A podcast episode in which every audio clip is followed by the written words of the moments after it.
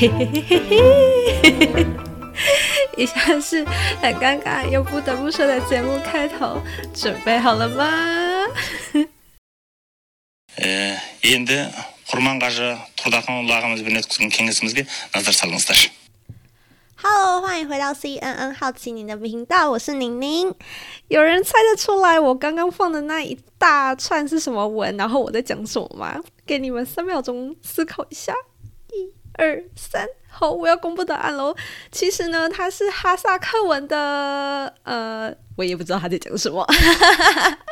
是这样的，原本呢，我是想说要用 Google 小姐，然后帮我翻译一段“欢迎来到 CNN 好奇你的频道”。结果我发现 Google 小姐不会讲哈萨克文，所以呢，我就上网 YouTube 找一下，说，诶，那你好怎么讲啊？或是有什么可以截取的这样。结果后来就是我有找到，可是他的那种讲话方式比较生硬一点，就比较像机器人，就你好。啵啵啵啵啵，那哈萨克文这样子，然后我就觉得好像有点无聊，然后就看到有一个哈萨克人，然后他在要准备采访还是怎么样，我也不知道，然后他就讲了一一大串哈萨克文，然后他下面标题就写说，哎，什么游牧民族哈萨克文，叭叭叭叭叭，然后想，哎，好像当个开头也不错，虽然我也不知道他在讲什么，所以就这样啦。好，那今天我们主题就是哈萨克嘛，不过在进入主题之前呢，我们先来聊聊一下宁宁上礼拜没有更新是去哪里玩了呢？好，那上礼拜呢，我是去那个南投的天使农庄。那我去那边干嘛呢？我去露营，这是我第二次露营，新鲜感还是非常的十足。因为呢，第一次我是去那个桃园的拉拉山，那那个路比较可怕一点，就是很山路的那种山路，就是没有柏柏油路，就是九弯十八拐啊，然后没有正常的路这样。然后我我是个非常容易晕车的人。所以上一次我就直接睡死，我就上路之前我就跟司机说好，哎，要上山路喽，那我先睡觉，然后到了再叫我那种不专业的副驾驶座，有多不专业呢？就是当我醒来的时候呢，就发现我的后座的人在帮我的司机导航，然后副驾驶座的我呢在睡觉。好，那这次去南头的路是柏油路，就还好，没有什么大晕，然后。在天使农庄呢，对，再往前一点点有个点叫做丹大吊桥，然后不过那个吊桥后来被冲断了。根据我的司机说呢，它是一个通往什么七彩湖跟六顺山的必经之路。那我的司机呢，他是个非常爱爬山也很会爬山的人。他说那条登山的路呢，可以直接通到花莲，然后我们所在的位置就是台湾的。中心点，他还特别打开那个 Google Map 给我看，然后这真的是在台湾中心点那种站在 C 位的感觉，真的是 very good 啦。好，然后这几年呢，露营非常的盛行，然后身边很多朋友也露营过，然后我就很好奇，就是每次出来大家会搞出一些什么很特别的事情。然后上一次我去桃园的就是喝酒跟玩游戏，然后这一次这一团呢是搬了一个投影幕来看电影。然后超久没有看过露天电影了，上一次看应该是大学的时候吧，所以就整个很舒压。虽然说挑那个片真的是有够难看，然后挑的那个人还给我睡着，超级废的。那除了娱乐之外，我觉得露营最大的重点就是准备东西吃的过程。那我这一次其实蛮期待菜单的，因为我们的大厨呢就上网找了一个露营焖鸡的做法。那要怎么做呢？就是找一个大纸箱，然后铺满铝箔纸，然后把整只鸡放在里面，然后我们再把那个烧好的煤炭放进去，然后把纸箱盖起来。这样就会熟喽。然后我一开始其实还蛮看 C 这道菜，因为我觉得应该是不会熟吧，就是几块煤炭而已，然后再一个纸箱，这样这样可以熟吗？结果最后出乎我意料的，不止熟了，还超好吃。但是前提是你不能没有调味啊，因为我们大厨就是在前一天好像有有放一些蒜头跟酱料进去，所以后来就是很 juicy，然后又很有味道的一道菜。然后整个露营过程呢，让我最印象深刻的大概就是隔天醒来之后的事情。呃，我大概六点多起床。被当地的公鸡叫醒，我本来想说翻身要继续睡，结果那个公鸡给我叫不停，哎，go go go go go go，那我想说好，那好给你叫个一分钟了不起吧，然后就翻个身还继续 go go go，然后就想超傻眼的想说算了，我干脆不睡，直接起来散步这样。那因为前一天我去那个丹大吊桥那边是坐车去。然后这一次我想说，因为不远，所以我就想说去散步，就是晨走嘛，蛮健康的，就自己走路去，然后顺便看一下有什么就是漂亮的景色，或者是错过就是路。诶，因为我们是开原本是开车，所以有可能会错过一些很漂亮的地方。然后这次就自己走路去探探险，这样。每次出去玩，我其实就很喜欢这样一个人的自由时间，就是可以随便逛啊，随便看呢。然后还真的有被我发现很漂亮的景色，然后那照片我就放在 IG，然后欢迎大家去看看，这样。OK，聊完上礼拜为什么没有更新，我们终于可以进入正题啦。今天要来聊一下，就是最近国际新闻都在报道的哈萨克。他们在年初的时候不是暴动嘛？然后每次看到这种不熟，可是又是大国家的头条新闻，都会满腔热血的想要准备 Podcast 的内容。当然，看这些资料对我来讲是蛮吃力的，尤其是地名跟人名的部分，就这样超长，然后又不太容易念，每次都要来回看好几遍才能大概分得清楚，说哦，原来这是同一个人的事迹呀。不过我还是蛮喜欢这种看懂，然后又整理完资料的感觉，然后再分享给大家，这种感觉我是最喜欢的。好，Anyway，那个哈萨克给我的感觉就是一个比非洲还更没有印象的国家。非洲至少还有一些什么饥饿三十啊、黑人等等的刻板印象，但哈萨克完全没有，就连它的地理位置，我的脑袋都没有太深的概念。啊，有啦，就是某年那个什么看奥运的时候，有个超正的排球女神，有没有叫什么萨宾娜？对，有一个超正的妹子，我记得就是哈萨克的。然后，所以我们就简单介绍一下这个国家，它是位于中亚。那中亚国家呢，就包含一些什么阿富汗呐、乌兹别克、吉尔吉斯等等的。那其中呢，哈萨克是里面经济最好的，然后以石油跟天然气工业为主。那他们国土的面积呢，非常的大，世界排行第九。然后人口总数呢，却比台湾还要少，我记得差不多是一千八百万人左右吧。听起来是一个空间感蛮舒适。的国家，不过呢，他们大部分土地都不太能住人，因为他们都是一些沙漠地区。那虽然如此呢，可是他们的地理位置却是非常的重要，就是他们北边是接俄罗斯，然后东边是接中国，那跟这两大强国连接在一起。想要低调都有点困难，我觉得。而这次哈萨克除了本国暴动的新闻以外呢，最让外界关注的就是他们请求俄罗斯派兵支援。然后这边就可以聊一下关于俄呃哈萨克的历史，还有跟俄罗斯的渊源。我就真的很喜欢看历史，之前有听过我 podcast 的人应该都知道，就是我很喜欢呃去从过去历史渊源，然后发生什么事情，然后造就现在的局面。其实就跟人生很像，就是检视过去哪个转捩点，然后而造就现在自己那种感觉，我觉得还蛮不错的。所以这边我就截取一小部分出来跟大家分享。就是早在十七世纪的时候，哈萨克族是分为三个汗国。分别就叫做大玉兹、中玉兹跟小玉兹。玉兹就是玉玉米的玉，然后滋就是滋味的滋，去掉三点水这样。然后当时呢，有一个叫准格尔汗国很强大，然后他们准备进攻哈萨克。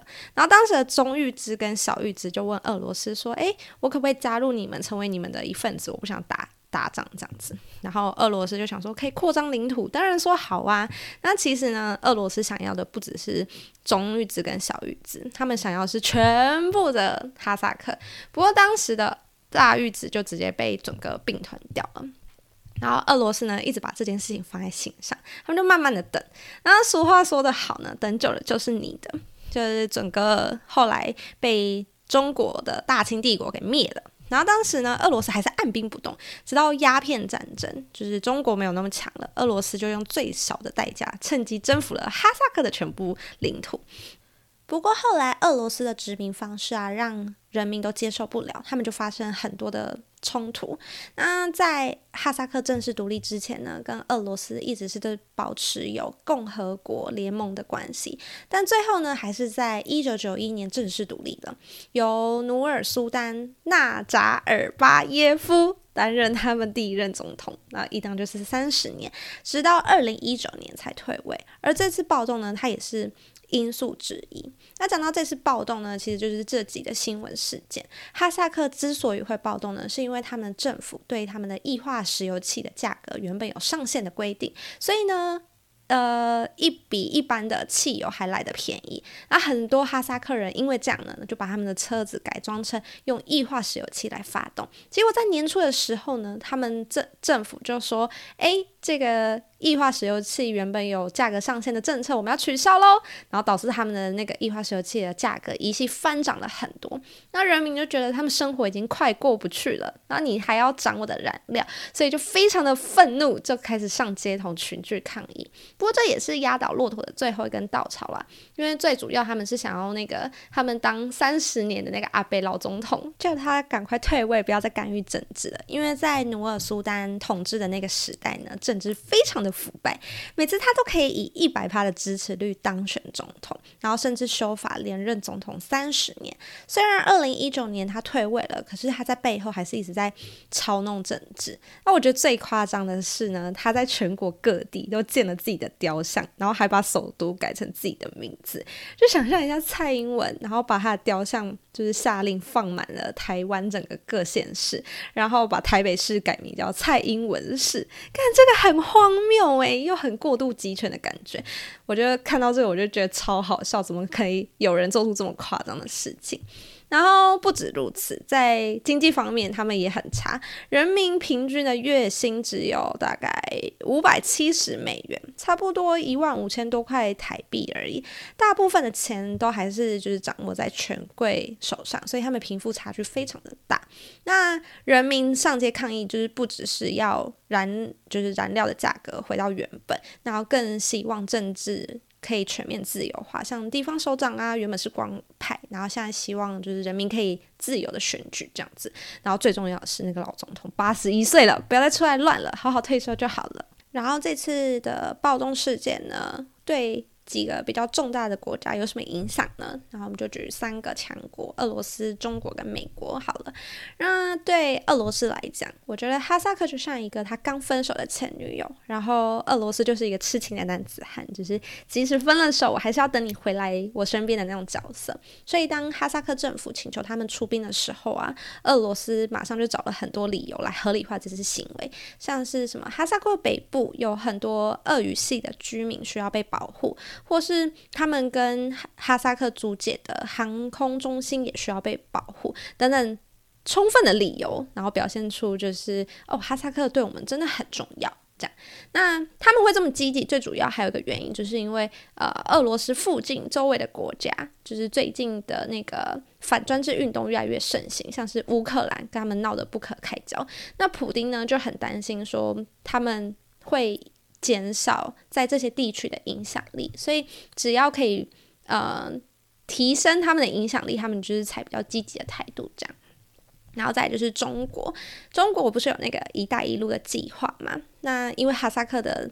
地理位置非常重要，所以他们就加了很多资金在投资哈萨克，让中国对哈萨克的影响力越来越大，然后顺便平衡一下俄罗斯的势力。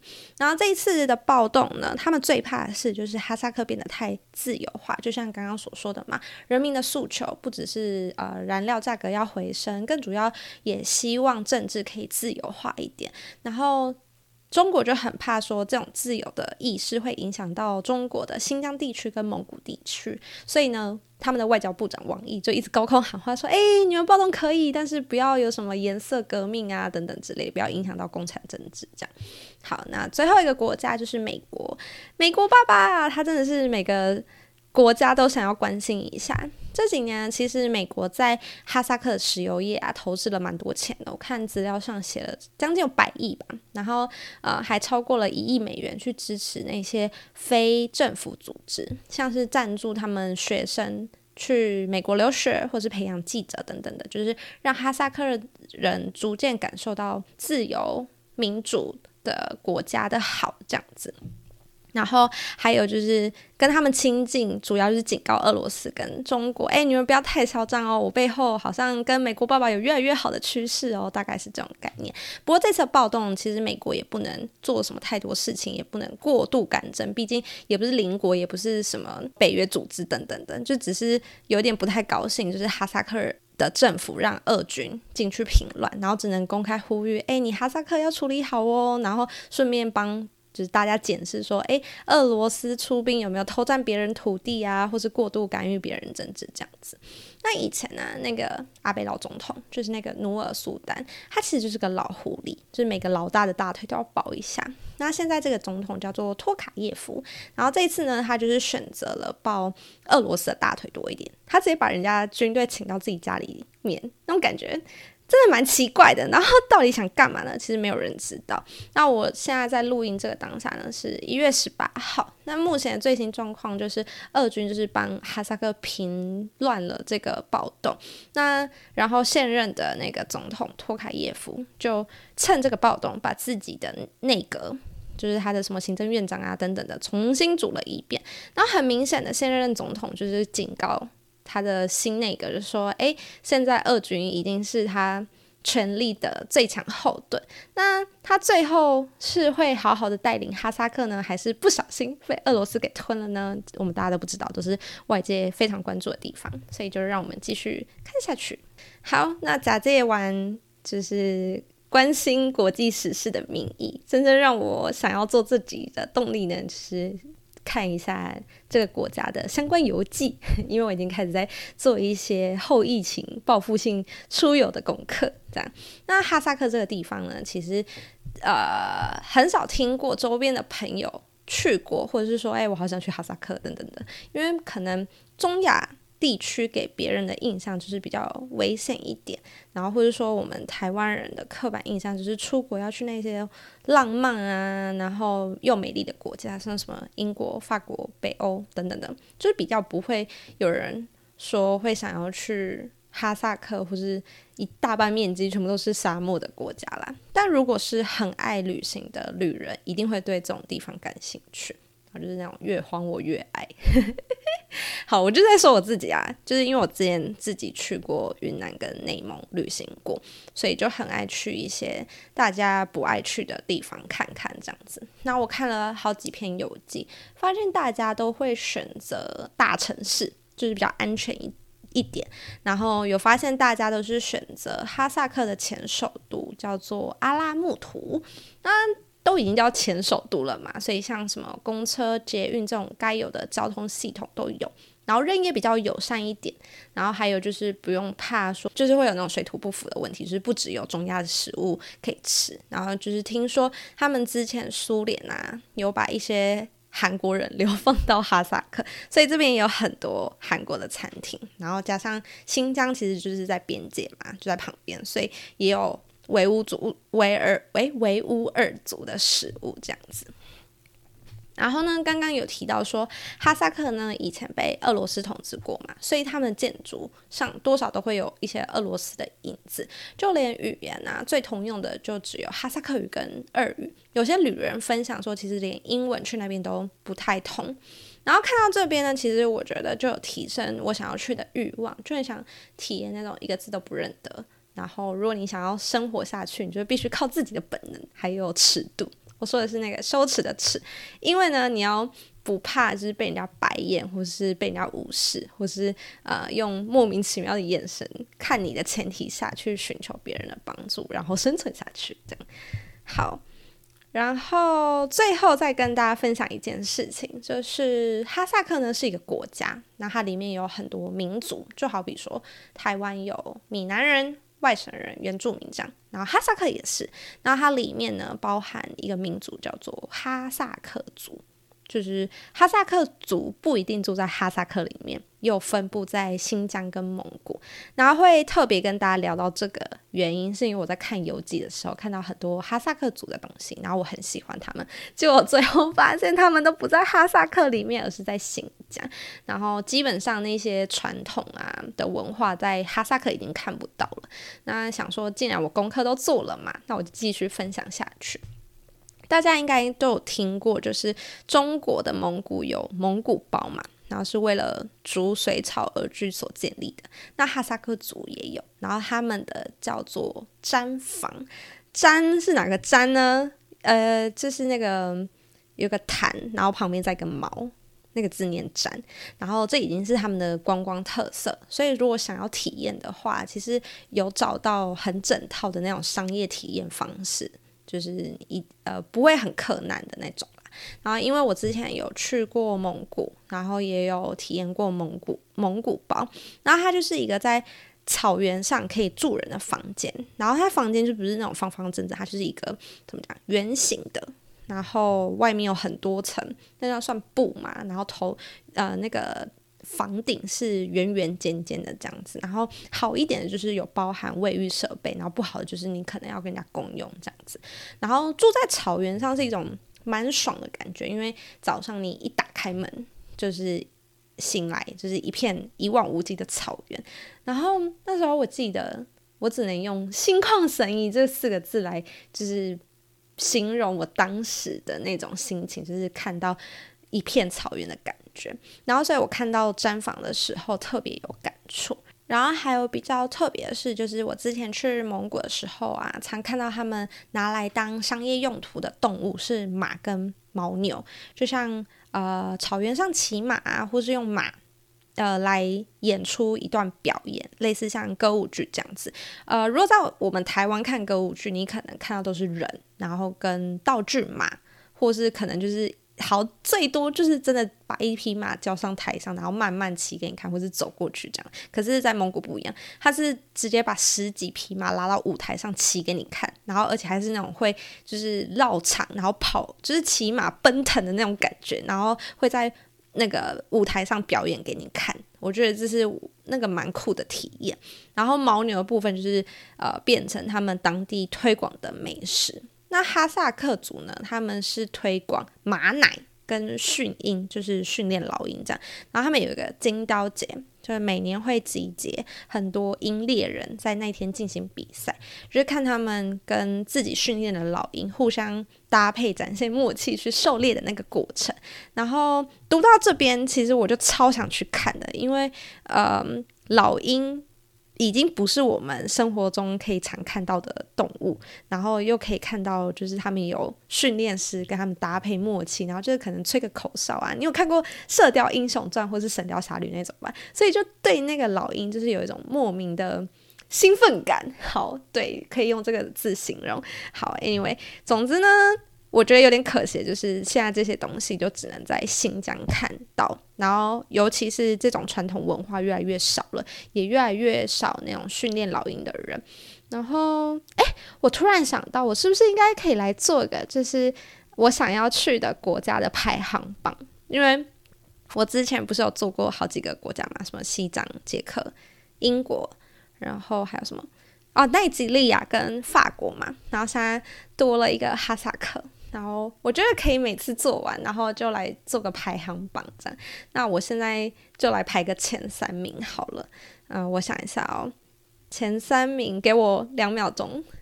好，我会选西藏、捷克跟嗯法国或英国吧。对，sorry，哈萨克这集虽然它是主题，不过我不会想选，可能是因为我之前去过内蒙，所以我就觉得这些。景色，沙漠景色我比较还好，但是如果没体验过沙漠的话，我觉得哈萨克也是一个不错的选择。好，那呃，有关哈萨克相关的东西，我们就介绍到告一段落。然后我呃，关于新闻的参考资料来源有很多地方，然后就顺顺的念过去吼，就是天下杂志啊，BCC 中文网，然后中央社、中央脉搏、鸣笛选读。RFI、雅虎新闻跟 UDN 新闻网，然后也邮寄的部分有参考布洛克 Travel with Winnie，然后背包客栈、换日线跟每日头条这样。我觉得每日头条蛮酷的，因为它每次都有很多一些记载一些很奇怪的传统文化，然后就一些很偏门的事情，它都有记载。就是有空大家可以去读读看这样。然后接下来呢是。呃，feedback 回馈时间，就是有些人会很认真去听我的 podcast 内容，然后给我反馈，然后我觉得很开心。我觉得有你们参与的每一集，我都想要记录下来，然后所以就顺便录在这里，然后大家当个回忆，这样好。第一个呢，他说开头很像变态，我觉得这个新开头呢。评价非常的两极，喜欢的人就觉得很有趣，然后不喜欢的人就会用什么很奇怪啦、变态来形容。但我本身是觉得这个开头比较像我本人的风格。所以懂我的人就会懂，不懂的人你们就慢慢懂吧。OK，好，然后第二个，他听完大脑多项思考者，然后他跟我说，他觉得我讲的跟他本人很像，然后他有时候也会想很多，但觉得作者说的有点浮夸。呃，就是作者是讲到说大脑多像思考者比较像天才这样，然后他觉得很浮夸。然后我是想说。我觉得那本书是给就是想很多然后的重症患者看的，所以才这么浮夸。所以如果你有因此而感到困扰的话，这本书才会有给你很深的共鸣。如果没有的话，就可能是一点点部分你会有感触。这样，好，下一个就是可以讲心理师名字的时候介绍什么字吗？OK，好，这是我在大脑多项思考者那一集，就是有引用一个心理师的部落格文章，然后他的名字叫苏逸贤，呃，他的三个字“苏”就是 华灯初上的那个苏，然后感觉这个回答下次会被再会被这个听众靠腰。好，不管，反正就是华灯初上的那个苏，然后易就是多多益善的那个易，贤就是贤惠的贤。哦，我好像在他的部落格上面看过他放他自己照片，我觉得有点帅。好，这是题外话啦。好，那最后一个就是有人说他问我有没有一种可能是他也想很多，然后思考很多，只是他调试的比别人快，然后他觉得思考跟感觉应该是可以分开。嗯。我觉得有可能诶，但这样的症状就跟大脑多项思考者不一样啦。我们是会在意别人的想法，然后认为我们就是不对的。可是，呃，如果你是可以调试，那你就不是大脑多项思考者啊，因为我们是会困扰你不会好。然后至于感觉跟思考可以分开，那。你就不是大脑多项思考者，而是大脑多项分离者。OK，好，这个回答 OK 吗？好，不管你了，我要继继续下一个 part，叫做 CNN surprise 时间。好，这礼拜我要分享什么呢？嗯，我在看资料的时候呢，有看到很多人说哈萨克是一个很注重音乐的国家，然后我就去听他们的音乐，然后我就要介绍一个女性，叫做 Luna。那它的 Luna 不是 L U N A，它的拼法是 L U I N A。然后它有一首歌叫做 Hey Yo，然后这首歌呢在 Spotify 上面没有，然后在 YouTube 上才能找得到。别小看这首歌哦，它有一千多万点阅率，然后我觉得蛮好听的，就推荐给大家这样。然后因为 Spotify 上面有太多同样歌名，然后。歌手不一样然后可能大家不知道我在讲哪一首所以我就剪了个十秒钟给大家听一下然后感受一下不同曲风的音乐这样。好那今天这集就大概到这边了谢谢大家那下礼拜会不会再见呢？我不知道就这样拜拜。